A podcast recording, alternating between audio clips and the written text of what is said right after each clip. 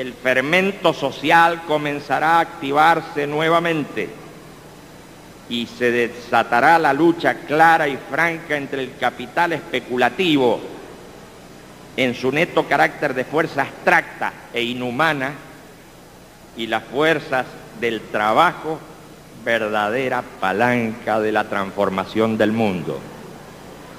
Empezará a comprenderse de una vez que el progreso no depende de la deuda que se contrae con los bancos,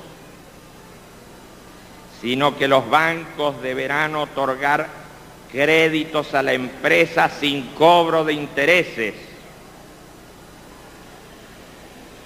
Y también queda claro, quedará claro que no habrá forma de descongestionar la concentración que lleva al colapso, sino es mediante una redistribución de la riqueza hacia las áreas postergadas.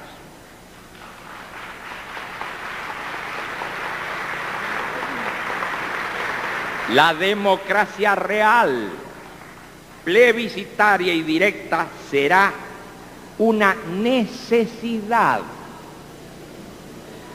porque se querrá salir de la agonía de la no participación y de la amenaza constante del desborde popular. Los poderes serán reformados porque ya habrán perdido todo crédito y todo significado las estructuras de la democracia formal dependiente del capital financiero. Sin duda, este segundo libreto de crisis